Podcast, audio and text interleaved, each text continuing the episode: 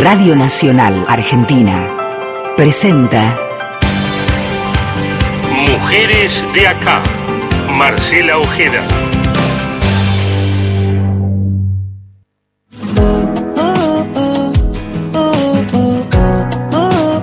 Esto es Mujeres de acá. Historias, recorridos, militancias y activismos. Hasta las 20. Mujeres de acá. Con Marcela Ojeda en Nacional, la radio pública. Ahora que estoy bien, ahora que estoy bien, que ya lloré, ya me levanté, bajé, bajé. Hola, hola, hola, ¿cómo les va? ¿Qué dicen? Bienvenidas, bienvenidos, muy buenas tardes y qué enorme alegría este reencuentro aquí en Radio Nacional, en la radio pública y para todo el país. Comenzamos así esta nuestra octava temporada de Mujeres de Acá y la cita se va a repetir todos los miércoles a las 7 de la tarde y hasta, hasta las 20. La descripción de este espacio para aquellos o aquellas que se están sumando esta tarde es bien simple, sin embargo no por eso menos ambicioso. Mujeres de Acá es un programa que nació hace ya ocho temporadas, como les decía, de, de charla sincera y principalmente de micrófonos abiertos para conocer historias contadas por sus propias y sus propios protagonistas. También, por supuesto, para reflexionar con quienes desde distintos espacios, lugares o ámbitos militan por la equidad de oportunidades e igualdad, igualdades de género. Como militantes, por supuesto, como activistas, van a escuchar aquí gente con repercusión y representación pública y política, pero también están las otras historias, las que a mí particularmente me, me interesan mucho, que son personas que seguramente nunca sean portada de un diario o de una revista, así que aquí nos tomamos esa licencia para charlar con los y las anónimas de todos los días. Mujeres de acá también y por segundo año consecutivo, eh, aquí en este lugar contamos con la participación de Feminacida, este medio de comunicación y colectivo autogestivo que todos los días a través de sus redes sociales realizan coberturas eh, eximias de calidad superior con una mirada feminista, popular, federal y de derechos humanos.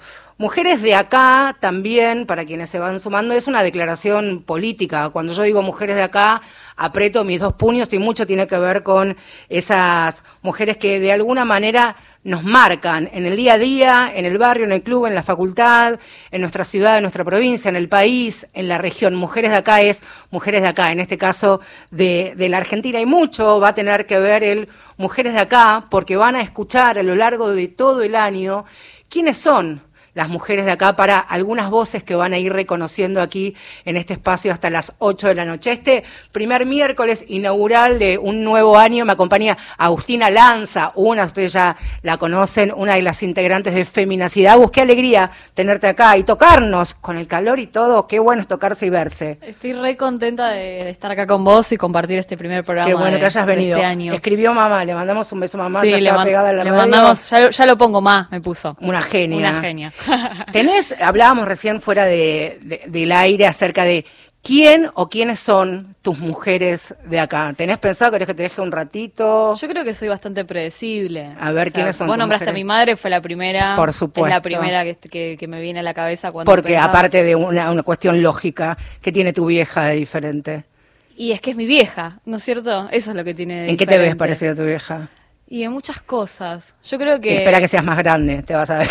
Yo creo que la perseverancia, Muy creo que hay algo de eso, eh, que ella se le da para adelante, pese lo, pase lo que pase, pese lo que pese, y está ahí, viste, como eh, cumpliendo sus metas, sus objetivos. Y, y mi abuela también, ¿Cómo se llama mamá y la abuela? Silvina, Isabel. Isabel, la abuela es La abuela, la- hay tres Isabeles, yo rompí la tradición. O sea, mi bisabuela se llamaba Isabel, mi abuela Isabel y mi mamá tienen un Isabel entre, Ahí entre- entre sus nombres. Pero Ah. yo rompí. Silvina e Isabel entonces son dos de tus mujeres de acá y por supuesto seguramente compartimos este, otras mujeres de acá que tienen que ver con nuestra formación como militantes, como, Por como feministas que pertenecen a diversos y, y distintos colectivos, seguro que también. Yo digo que mis compañeras de feminacía Pero por supuesto, claro, son, tus de mujeres de acá. Ahí está, mis mujeres de acá son muchas, pero quiero focalizarme en este eh, comienzo de, de, las mujeres de mi familia, que son batalladoras, guerreras, solidarias, hermosas, y me voy a emocionar, y mi mujer de acá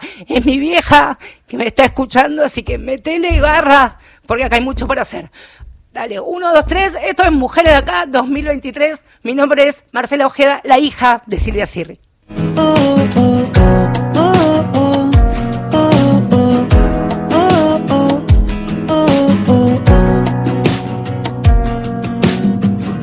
estoy ¿Es muy bien, mala ahora feminista que emocionarse? bien. Para nada. No, estoy bien. Bueno, voy a hacer cosas que están muy mal y y la verdad que me importa muy poco. Me tomo la licencia de, de permitirme la, la emoción por las mujeres que de alguna manera nos marcan. Ponemos primera, ¿te parece? Me Gracias parece por, bien. por el aguante. No es fácil, no es fácil. Ahí estamos. Comenzamos esta octava temporada de Mujeres de Acá. Quiero que piensen también ustedes, ¿eh? ¿Quién o quiénes son sus mujeres de acá, aquellas que, la, que los han y las han marcado a lo largo de toda la vida? Pueden ser famosas, reconocidas, por supuesto que sí. También las otras, que muchas veces son un punto de inflexión en nuestra vida. Y de una mujer de acá, vamos a hablar, Jugenia, y sería por lo menos injusto reducir la vida de Abigail Serrano a decir que nació en San Salvador de Jujuy y que tiene 33 años.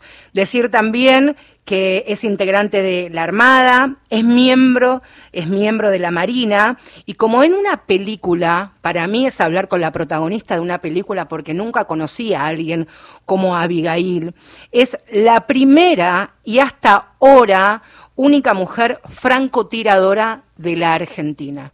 Sí, como las que vemos en las películas, a las que nos gustan las películas de, de acción, las bélicas, y vemos una mujer de las características de Abigail, bueno, hay una que es argentina, que es Eugenia, que tiene 33 años, pero no solamente es esto, Abigail, fue y es bailarina, disciplina que abrazó desde muy chiquita, y por supuesto que las zapatillas de baile no se cuelgan, los espejos para practicar y para bailar a eso no se renuncia. Es la primera pregunta con bienvenida incluida que le hago a Abigail. Bienvenida, Abigail. Gracias por estos momentitos aquí en Mujeres de Acá. ¿Cómo te va? Hola Marcela, hola a todos en el estudio, a todo el público presente. Bueno, muchas gracias. ¿Cómo estás? ¿Todo bien? No, todo bien, todo bien. Muy contenta de estar hoy con ustedes. Decía y le comentaba a Agustina, mi compañera que está aquí, que es prácticamente hablar con la protagonista de, de una película. Ya tu, tu historia y tu vida es una película, decir, bueno, los zapatos de ballet y el fusil, todo en, una sola persona. Lo primero que te quiero preguntar es, ¿por qué eh, decidiste en algún momento virar tu vida como, como bailarina e ingresar a la Armada, Abigail? Bueno, porque mm, como bien dijiste, yo vengo de Jujuy. Eh, bueno, en Jujuy ya había cumplido una etapa con el con el tema del ballet. Y me quería quería despegar e irme a Buenos Aires porque bueno en Buenos Aires está todo el auge del ballet todos saben. Y pero bueno mi familia no no me podía ayudar económicamente entonces bueno conversando con gente que estaba en otras fuerzas ahí me entero de cómo era la modalidad para estudiar y eh, egresarse. Entonces dije bueno puede ser una opción y bueno y terminó siendo la opción este, que encontré para poder irme a Buenos Aires Eh, tu para idea- poder venirme Para, a claro, estás en Punta Alta ahora, ¿verdad? claro ahora estoy en Punta Alta Y- sí, en a algún 30 momento- kilómetros de Bahía Blanca Donde el viento, el viento suena y fuerte. Abigail, Todo el tiempo. Todo el tiempo. ¿En algún momento pensabas que ingresando a la Armada era una posibilidad de sostener y continuar con tu disciplina, con tus estudios, para fusionar? Siempre, siempre pensé en eso. O sea, eh, esa era la leitmotiv que, que en la que yo, sobre la que yo giraba en ese entonces. O sea, era hacer cualquier cosa, estaba dispuesta a pagar cualquier precio total de irme a Buenos Aires y estudiar ballet. Y bueno, este, ingresé a la Armada y después me di cuenta de que no iba a poder ser porque la Armada es un estilo de vida, no es un trabajo. Entonces, tuve, en un momento tuve que decidir. No podía hacer todas las cosas porque el que mucho abarca poco gana. Entonces, tuve que decidir y bueno, este me decidí por este, por este camino. Hola Abigail, Agustina te saluda. Hola Agustina, ¿cómo, ¿Cómo andás? Cuando decís un estilo de vida, ¿a qué te referís? Cuando digo un, un estilo de vida es, eh, me refiero a, a que en la Armada es, eh, bueno, como dije, no, no es un trabajo. Eh, yo lo quería tomar como un trabajo cuando yo ingresé, dije, bueno, entro a la Armada, me pago los estudios y cumplo un horario laboral y me voy a mi casa y sigo con lo mío. Y en realidad eh, estar en la Armada es H24 porque tenés un horario de entrada y no tenés un, hora- un horario de salida. Es un servicio que nosotros prestamos, eh, no es un trabajo y por eso es un estilo de vida. A veces no hay fines de semana, no hay feriados, no hay cumpleaños. eh, y ¿Y es, por- es brindarte, es brindarse a la Armada, es brindarse a la gente. Eh, por eso yo lo siento, lo siento, yo particularmente que es un estilo de vida. ¿Y por qué de, dentro de, de la Armada elegiste infantería, Marina? Eh, Infantería de Marina. Bueno, dentro de la Armada, eh, para los que no saben, la Armada tiene tres componentes, sí, eh, grandes componentes, que son el componente aeronaval, el componente naval y el componente de Infantería de Marina. Eh, bueno, fue así. Yo cuando me fui a inscribir en Jujuy, a la oficina de incorporación, eh, yo no tenía ni, ni idea, o sea, me decido por la Armada porque quería estar, quería conocer el mar, eh, fue eso. Y cuando voy a la oficina de incorporación no tenía ni idea de las especialidades que había, ni nada. Entonces, bueno, ahí me brindan información y me, me hizo, me, me- me- me- es como que hasta ahora es como que me impacta eh, recordar la imagen de un flyer, de un, Sí. un- sí, un póster en la pared de Infantería Marina. Habían soldados, mar, el mar impoluto, imponente, eh, había un bote eh, y la cara de esos soldados eh, compenetrados en el, en el, vaya a saber qué estaban haciendo, Sí. pero este muy de película. Los demás pósters eran más como un buque, eh, en otro póster un, un helicóptero. Entonces ese fue como el que dije, este, yo quiero hacer eso. Y Bien. bueno, me anoté para eso y acá estamos. Y ahí fue fue la inscripción. Quiero preguntarte también si en ese en ese póster, en ese flyer, en esa imagen cuando veías a los soldados eran todos varones o buscabas tal vez alguna No. algo, eso te quería preguntar, porque uno ve y dice, bueno, se pone puntita de pie a ver si ve a alguna no. mujer, pero ¿qué pasó no, ahí? no. Eh, Sabés que vi todos, todos varones. Eh. Yo cuando me voy a inscribir, me, me inscribo en el 2010. Sí. Ingreso a la Armada en el 2011. Y la primera promoción de mujeres, infantes de Marina, eh, surge en el 2008. Y bueno, estaba, era muy nueva la inserción de la mujer dentro del componente de infantería de Marina. Entonces, eh, por lo visto, hasta ese momento no habían imágenes de mujeres infantes. Y mm, eran todos hombres en el póster y bueno, me llamó la atención, pero no porque fuesen todos hombres, sino por, por eh, todo el contexto del, del póster. Y bueno, y ahí le, le pregunto al, al, al que me estaba tomando la inscripción de la oficina de incorporación, digo, eh, a mí me gustaría ser infante de marina. Y mm, me dicen, no, pero infantería de marina es súper difícil para las mujeres, fíjate, que esto que aquello, y más, o sea, más se me metió en la cabeza dije, ¿por qué siempre tiene que ser todo difícil para las mujeres? Y bueno, ahí fue donde me anoté y dije, lo voy a intentar. Podemos ser las mujeres eh, que lo logremos, que, que podamos superar esas, esos, esos límites que, que te marcan, ¿no? Te pusiste, te pusiste un objetivo ahí. Claro, tal cual. Me puse un objetivo y fue más un desafío a, a mí misma, sí. Pensaba si uno eh, así como abuelo de pájaro, como quien dice, bueno, son disciplinas y profesiones tan diferentes, el ballet, el baile, la danza clásica, con este ser infante de marina, pertenecer a la armada, ser este, francotiradora, como decimos los, los civiles, pero en realidad uno te escucha y empieza a decir, bueno, disciplina, orden, rigurosidad, eh, tener todo bien cronometrado, en tiempo, en forma, los entrenamientos. La pregunta que te quiero hacer es, ¿es compatible una disciplina con la otra y te sirvió ser bailarina para tu profesión de francotirador y de francotiradora como bailarina o estoy diciendo algo descabellado?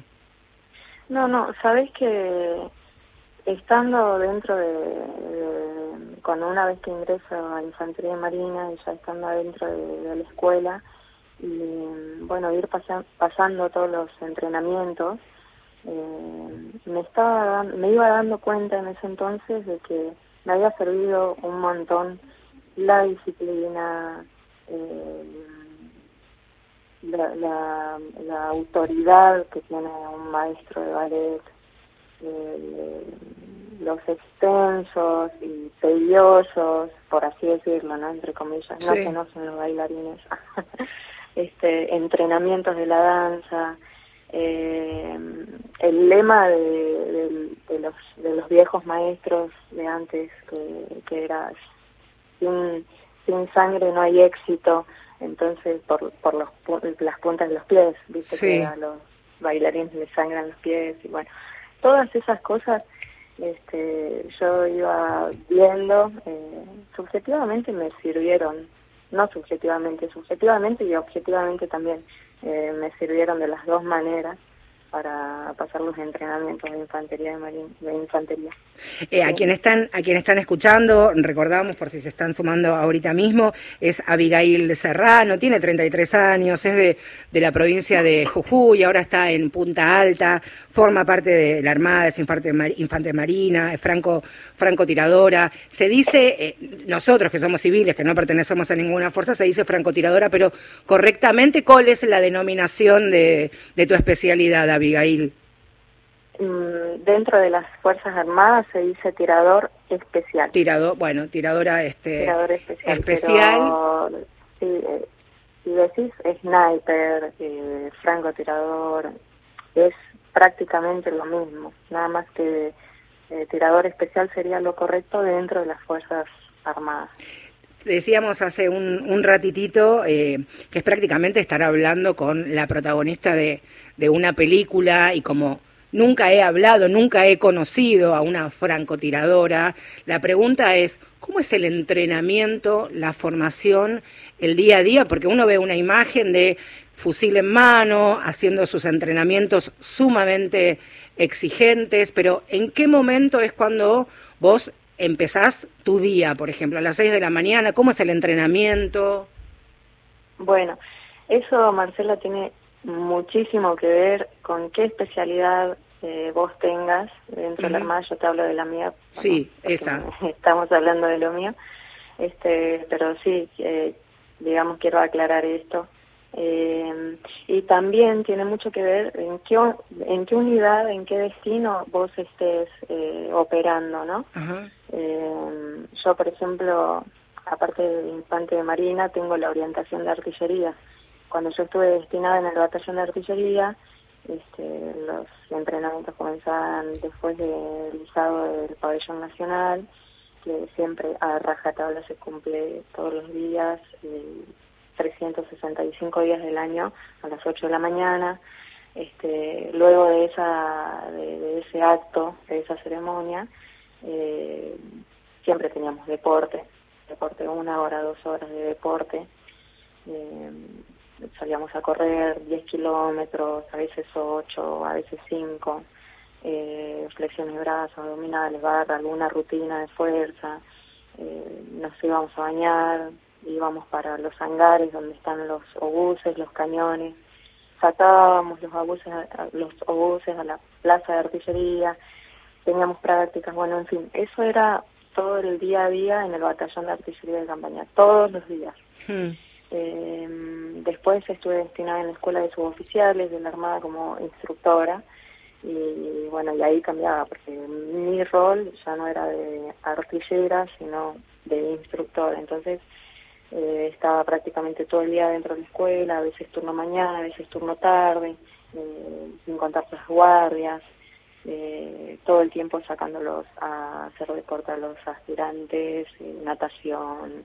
O sea que pienso en, en, esa en esa aspirante o quien fue a, a buscar información y vio ese flyer, vio ese póster con este, todos ordenados, en fila, prolijos, impecables, Sí. con el paso del tiempo, de entrenamiento, de muchos sacrificios, seguramente hoy ese instru- instructor ahí prepara a, a otros aspirantes que seguramente sueñan también con, con ser parte de, de ese, de ese póster. Eh, Abigail, también form- formaste parte, que es un, un trabajo impresionante también, de lo que son las misiones de paz a través de la ONU en, en Chipre y, y en Haití, siendo muy joven incluso, ahora sos muy chica, pero Sí. unos años atrás, ¿cómo te ha marcado también esa, esa experiencia?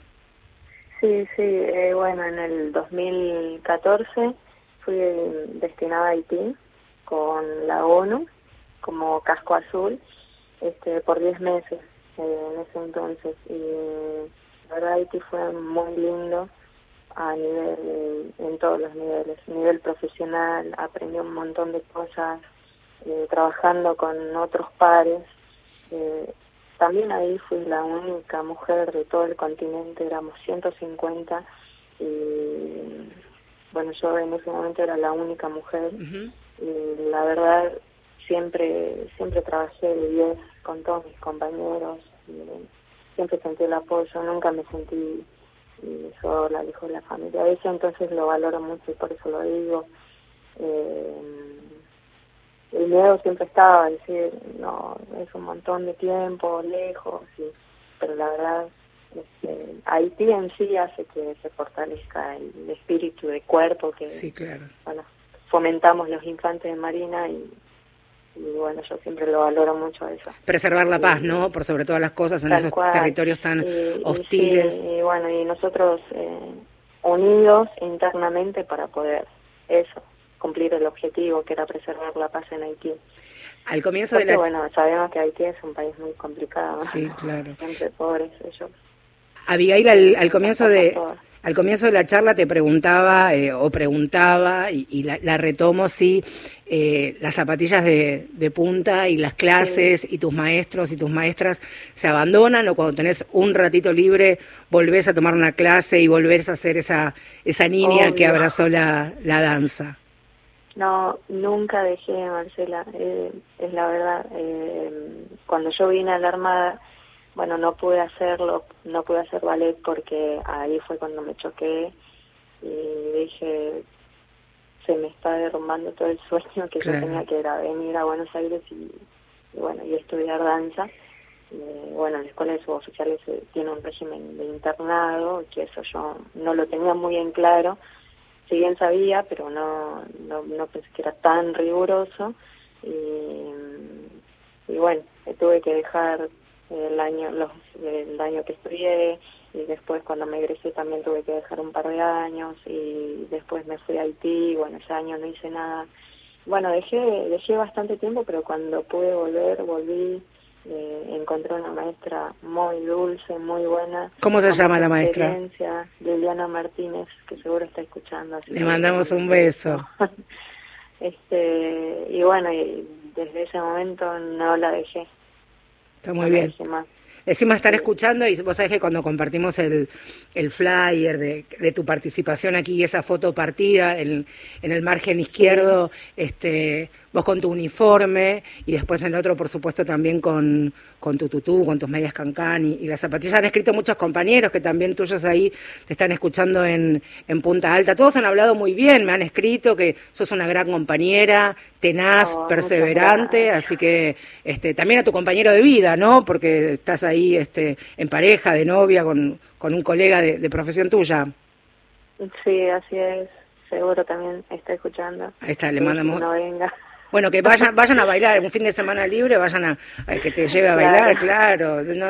este, te mando un beso grande, Abigail. Quería arrancar, queríamos arrancar este, este programa hablando eh, contigo como protagonista, como una mujer aquí de nuestro país, Argentina. Me gusta repetir que sos de, de, de, Jujuy, de tu provincia, que cuando se puede y el, y el laburo lo permite, eh, volvés. Y esta dualidad que en definitiva no es tal, ¿no? Bailarina y francotiradora, francotiradora y bailarina, así que bienvenidas sean todas las ocupaciones y los oficios que, que, te, que te proponga hacer, Abigail.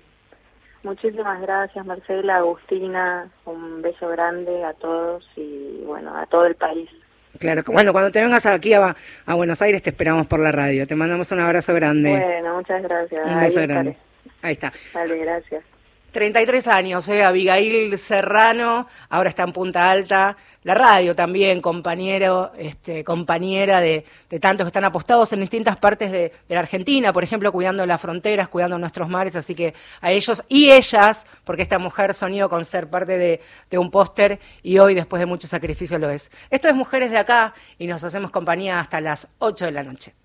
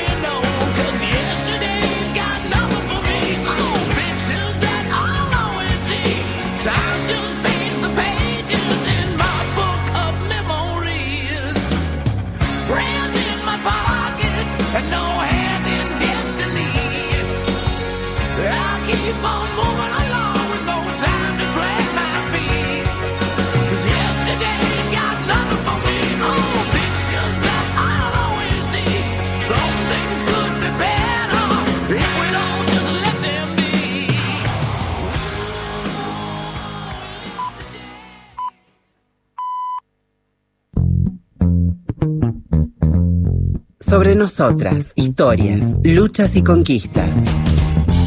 Mujeres de acá por Radio Nacional.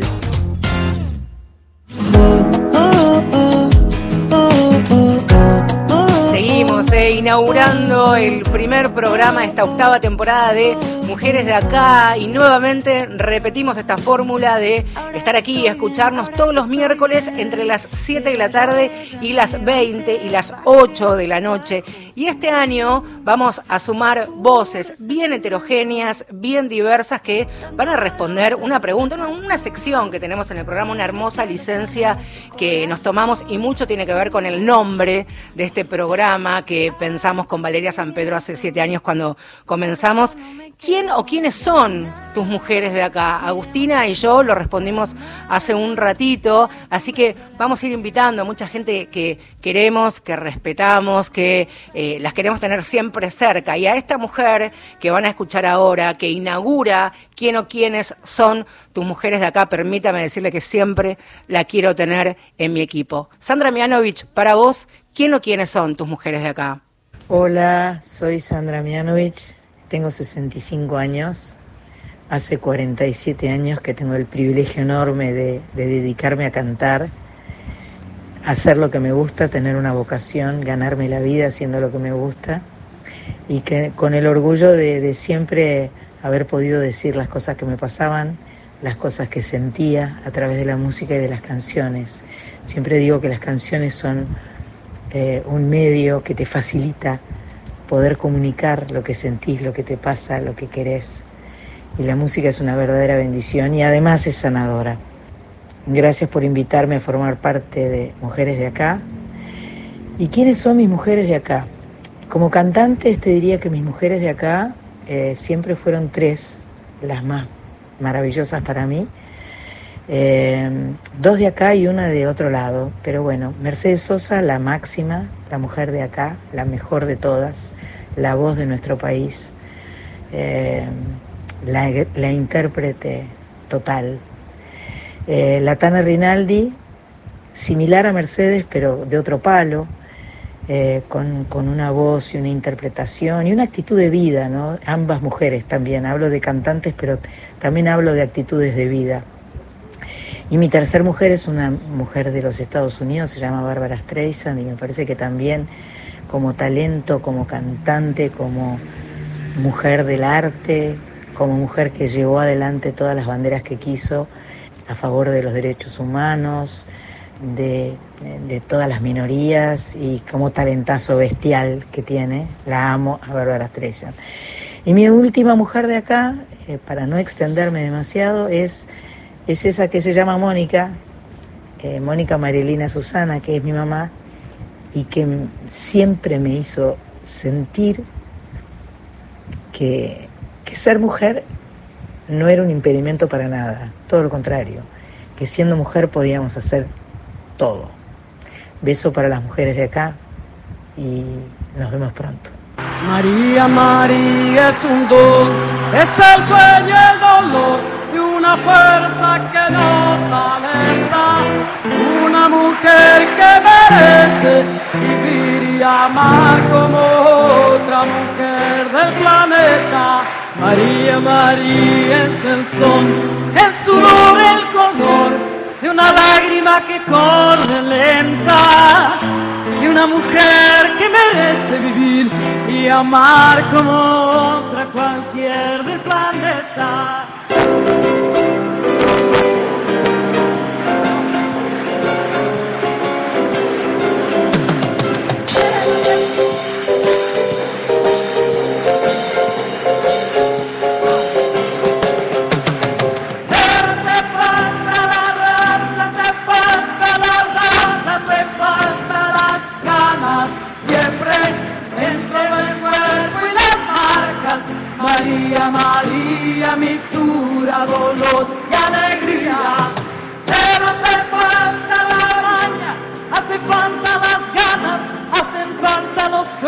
Siempre que entren el cuerpo y las marcas. María la extraña manía de creer en la vida. ¡Ae, ae, ae!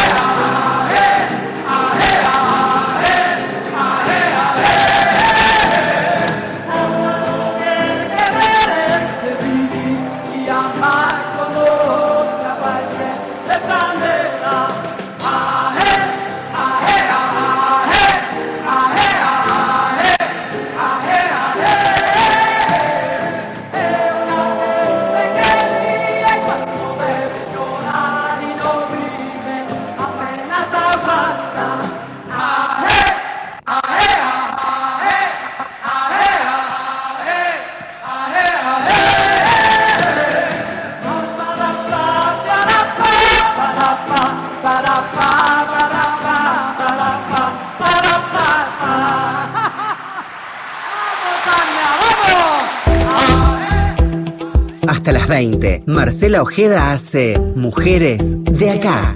Un espacio sincero, federal, abierto y de intercambios, donde cada semana las historias circulan y nos reencuentran.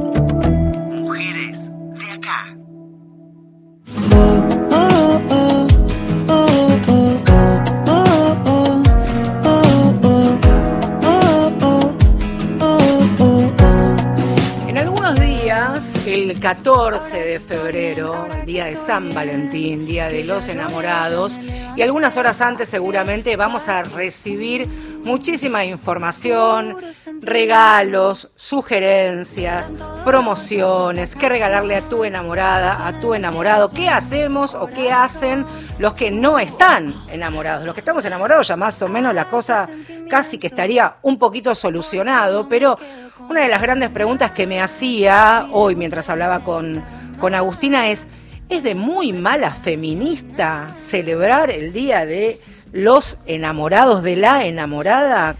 A mí me parece que no, en absoluto. No es una contradicción feminista celebrar el Día de les enamorades. Y también me parece que es interesante evitar esa incomodidad un poco, ¿no? Como de que quizás nos sentimos que estamos equivocadas, equivocadas y en realidad eh, creo que creo que es parte de, las nuevas preguntas que nos venimos haciendo.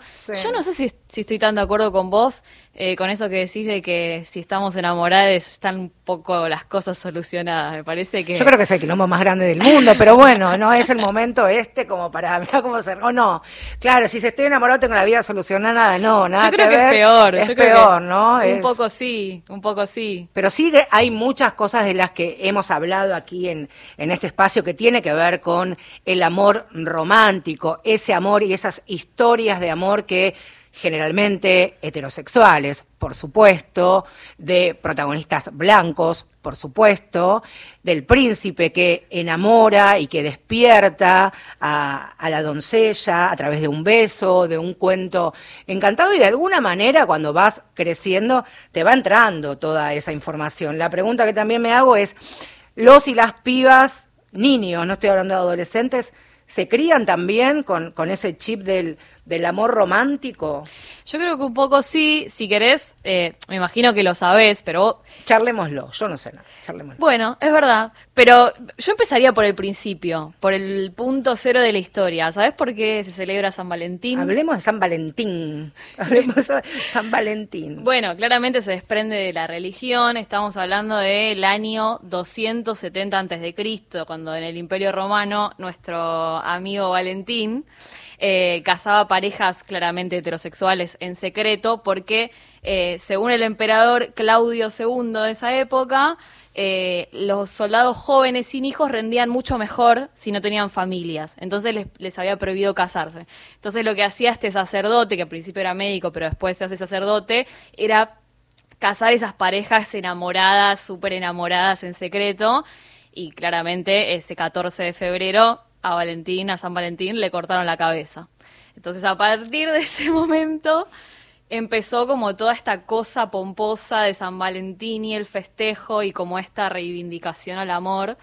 Eh, a mí me parece súper interesante como volver a los orígenes, ¿no? Porque cómo, cómo hemos transformado esa fecha y a lo que es hoy. Sí, ¿no? digo, más allá de, de lo comercial, todas las fechas, por supuesto, Día de la Madre, Día del Padre, Día de las Niñeces, antes del Día del Niño, digo, tienen un trasfondo comercial, económico, sin duda alguna, y bienvenido sea, porque hay mucha gente que espera con ansias esa fecha para, para producir y para vender su- sus productos. Ahora también la pregunta es, ¿qué nos pasa a, a nosotras con, con esta fecha que no deja de ser una fecha sumamente caprichosa, pero que se celebra, se festeja, también uno puede permitirse estas contradicciones, ¿no? Sí, a mí me, me- me- un poco volviendo a lo que traías de si, si es más o menos feminista celebrar ese día, me parece que sí, que, que- que está bueno plantearlo, pero también lo interesante es eh, que esta fecha nos sirve de excusa para poder pensar un poco eh, estas distintas formas de habitar el amor, la sexualidad, eh, de poder pensar, por ejemplo, todo lo que implica la convivencia con una pareja, las contradicciones que trae compartir con un otro, ¿no? Con una otra. Eh, a mí me pasa mucho que, que digo, ¿no? Converso con mis amigas, con mis compañeras de trabajo, eh, pienso también incluso en mi propia experiencia y la realidad es que las jóvenes eh, feministas estamos en un brete, ¿no? Estamos asumiendo un compromiso muy grande de poder construir eh, espacios, vínculos amorosos y sexo- sexoafectivos completamente diferentes a los que hemos visto eh, en, en nuestras casas, por ejemplo, ¿no?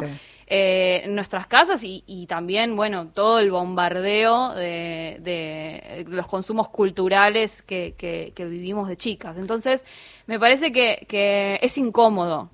O sea, Yo poder bien- bienvenida sea la bienvenida sea la Bienvenida incomodidad, sea. charlarlo, charlarlo con los varones también, ante qué ante qué situaciones o nuevos paradigmas se, se encuentran. Eh, Agus, ¿vos qué edad tenés? 26. Bueno, Agustina tiene 26, yo tengo 45, tengo amigos que son más grandes, que están separados y que también se encuentran en una encrucijada. Esta es la palabra que, que muchas veces utilizan al momento de querer avanzar, querer relacionarse, este, en- hablo de relaciones heterosexuales claramente en, en este momento, que están ante una situación que a veces los deja este, con dudas y con este, contradicciones, no saber hasta cuándo, ¿no? Sí, sí, y sin dudas eh, me parece que estos, estos nuevos amores o estos amores están atravesados eh, un poco por la responsabilidad, por una nueva responsabilidad, eh, por la pregunta sobre la libertad, creo también, y, y el tema del, del, del cuidado. Yo creo que, yo creo que, que hay algo muy interesante en, en estos amores que habitamos nuevos o que, o que pretendemos habitar y que nos cuesta tanto y que a veces eh, te querés mucho con el otro, pero te lastimás igual. Pero sí hay una, hay una, una necesidad muy grande de repensar, ¿no? de, po- poder pensar ese amor de otra, o las formas del amor La forma desde de- otro lugar. Absolutamente. Vamos a hablar si, sobre esto, ampliar una mirada que por supuesto puede sumarse ya desde, desde lo académico. Por eso saludamos a Analía Urreta Vizcaya, que es licenciada en psicología por la Universidad de Buenos Aires y también sexóloga clínica. Hola Analía, bienvenida. Agustina y Marcela, Agustina Lanza y Marcela Ojeda, te saludamos. ¿Cómo te va? Hola, ¿qué tal? Hola Agustina, hola Marcela, ¿cómo están ustedes? Muy bien, estamos hablando con una mirada este, generacional diferente, dispar, la de Agustina, la mía, y cómo hemos vivido a lo largo de, de nuestra vida este 14 de febrero. Y una de las preguntas que también este, nos venía aquí a, la charla es si estamos transitando en este 2023 el post-amor romántico, Analía. Eh, bueno, podríamos hablar que sí, podríamos hablar que, que hay un post-amor romántico, eh, donde como siempre se le pide mucho al amor, ¿no? Eh, como si antes teníamos como pautas claras y, por lo menos cl- claras para ciertas generaciones que combinaban con, con la cultura y demás, y ahora eh, se le vuelve a pedir cada vez más al amor, ¿no? Que cambie, que sea distinto, que se diferencie, que se actualice y que se ajuste a los nuevos, a la nueva cultura, a los nuevos cánones. Eh, tiene que ser un amor sano, ¿no? No solamente eh, ya el, el romanticismo pasó de moda, pero ahora tiene que ser sano. Y ese es como un nuevo mito, el amor sano.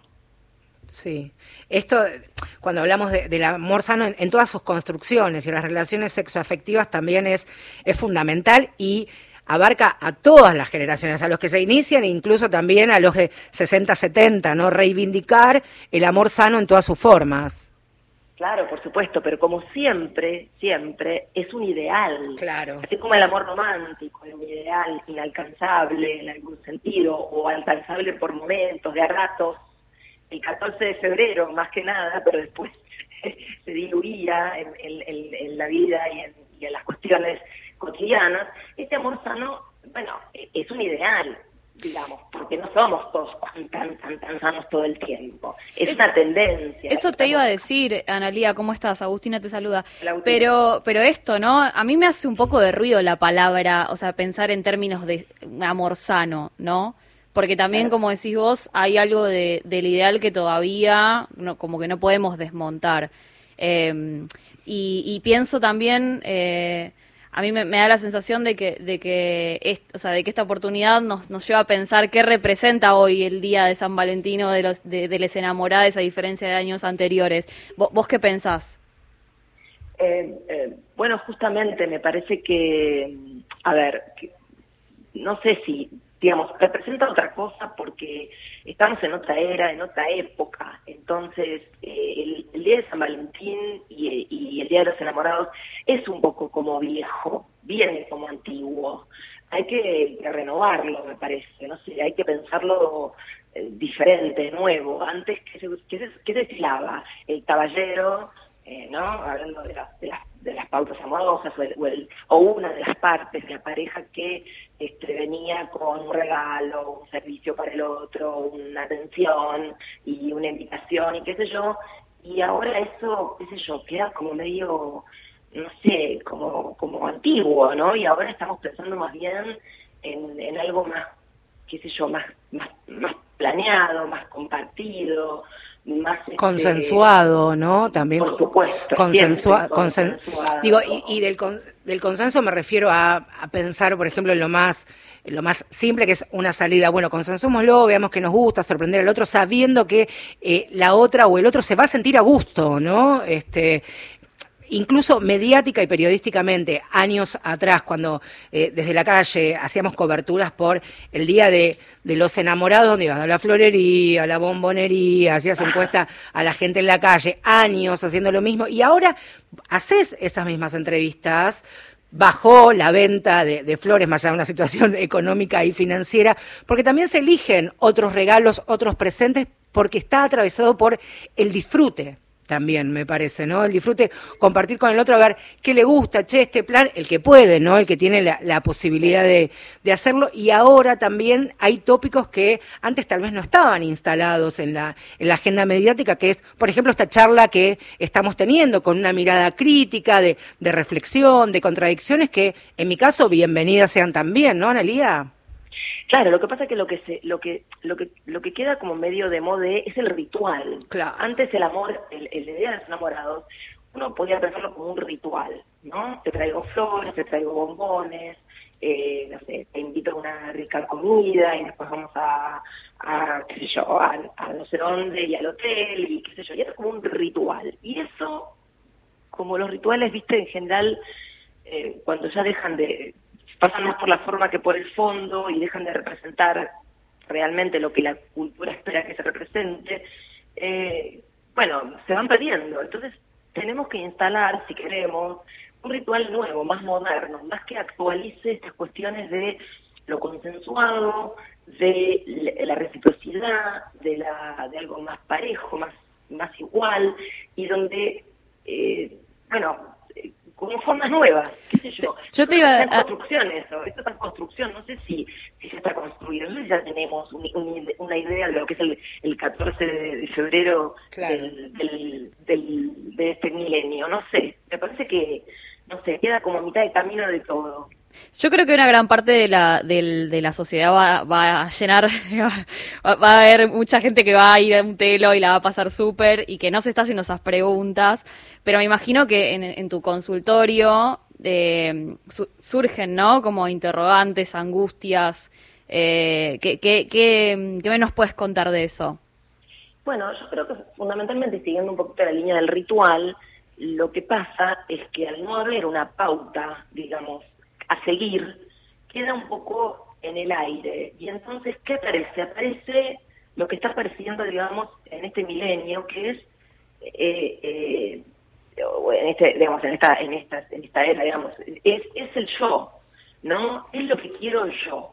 Claro. Entonces, la sorpresa es un peligro, porque yo te tengo que sorprender y a vos te tiene que recontra gustar y tengo que pensar, te, el otro tiene que sentir que lo pensaste, que lo, que lo imaginaste, que, que sabes qué quiere, esto que vos decías del disfrute. Entonces, al no haber pauta, al no haber bombones y flores, ¿qué hacemos? ¿Y cómo te sorprendo? Te tengo que conocer muy bien, tengo que imaginarme que querés, que te gusta y no fallar, porque yo se ve dañado. Estamos en una época digamos, donde yo tiene mucha preponderancia, ¿no? El, el, ego, el ego, el individualismo. Entonces, este es un festejo de parejas. Ahí está, y como festejo de pareja, me parece que ya estamos ya casi en los últimos minutitos para terminar el programa. Festejo de pareja, Analía, yo hoy me voy a ir a la costanera, a un carrito, a comer un chori con pipo, hoy a la noche, ¿no es una gran manera de festejar San Valentín? La previa, Sí, yo empiezo hoy, ¿qué te parece? más, Ahí está. Es lo más. Ahí está. lo disfrutan, Ahí está, gusta. disfrutando cho- Claro. chori en la, en la costanera. Te mando un Que abrazo. caiga- Que se te caiga un juguito por el Pero por el claro que sí, claro que sí. Voy a terminar un día maravilloso. Abrazo No te enorme. vas a comer el chorizo, escúchame. Pero ¿sabes qué? Así lo arranqué. Un beso, Analia. Un cariño, ahí está. Nos vamos con las pibas, claro. volvemos al amanecer. Se destapa la botella, oye lluvia de mover. Hoy salgo con la muñeca, volvemos al amanecer. Se destapa la botella,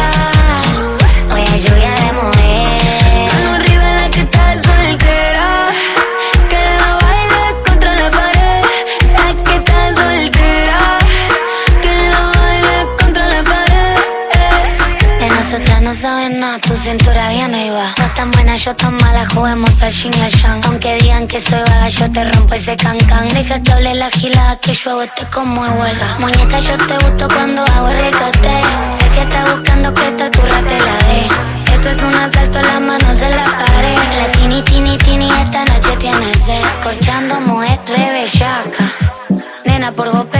con faca. En el mundo hay tanta guacha, vos sos la que me mata. Y si alguien te toca, le tiro placa, placa. Hoy salgo con la muñeca.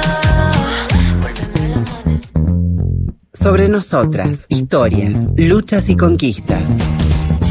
Mujeres de acá por Radio Nacional. Oh. estamos, ¿eh? algunos minutitos nada más nos separan de las 8 de la noche en todo el país. Por supuesto, después se van a informar con el panorama de noticias de la radio pública. Todos los lunes a las 7 de la tarde aquí en Radio Nacional escuchan Vidas Prestadas con Inde Pomeraniec, este, con la producción de Gustavo Kogan, que también es productor de este espacio. Y fue Inde quien me dio la idea, me dijo, ¿qué tal si probamos con un segmento, con una sección, que es en definitiva este, esta que presentamos hoy? ¿Quiénes son o quién es tu mujer o tus mujeres de acá? Y por supuesto, qué mejor manera de también comenzar este primer programa con la conductora de Vidas Prestadas, amiga queridísima y admirada. Y para vos, Inde, ¿quién o quiénes son tus mujeres de acá? Hola, y gracias por invitarme. Soy Inde Pomeraniec, periodista y escritora.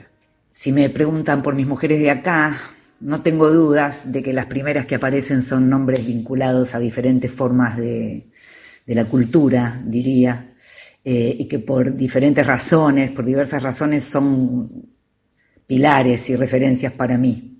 Pienso, por ejemplo, en Blackie como pionera de todo, pionera en la música, pionera en el periodismo y en el mundo del espectáculo.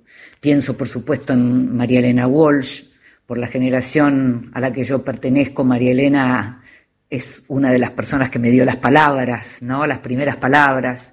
Y pienso ya en términos de maestra, sin dudas, en Beatriz Arlo, mi gran maestra de la literatura, ¿no? En el sentido más literal posible. Pero también si tengo que pensar en mis mujeres de acá, pienso necesariamente en todas eh, las mujeres violentadas por abusos, o por eh, crímenes que las dejaron huérfanas de hijos y que sin embargo consiguieron eh, transformar ese dolor y su reclamo de justicia en enseñanza y en política, eh, en el sentido más amplio de la palabra, que es la de influir en la sociedad para mejorar y mejorarnos la calidad de vida a todos nosotros. Así que ellas también son mis mujeres de acá. Ahí estamos, hermosa manera esta de, cerrar el primer Mujeres de Acá. Vamos a replicarlo el próximo miércoles a las 7 de la tarde y hasta las 8. Este programa se salió al aire gracias a Miguel Ángel Gauna, que nos reencontramos, el papá de Astor, Gustavo Kogan en la producción, Agustina Lanza, parte de Feminacida. Mi nombre es Marcela Ojeda y el miércoles que viene a las 7 acá nos vamos a escuchar. Hasta la próxima, adiós.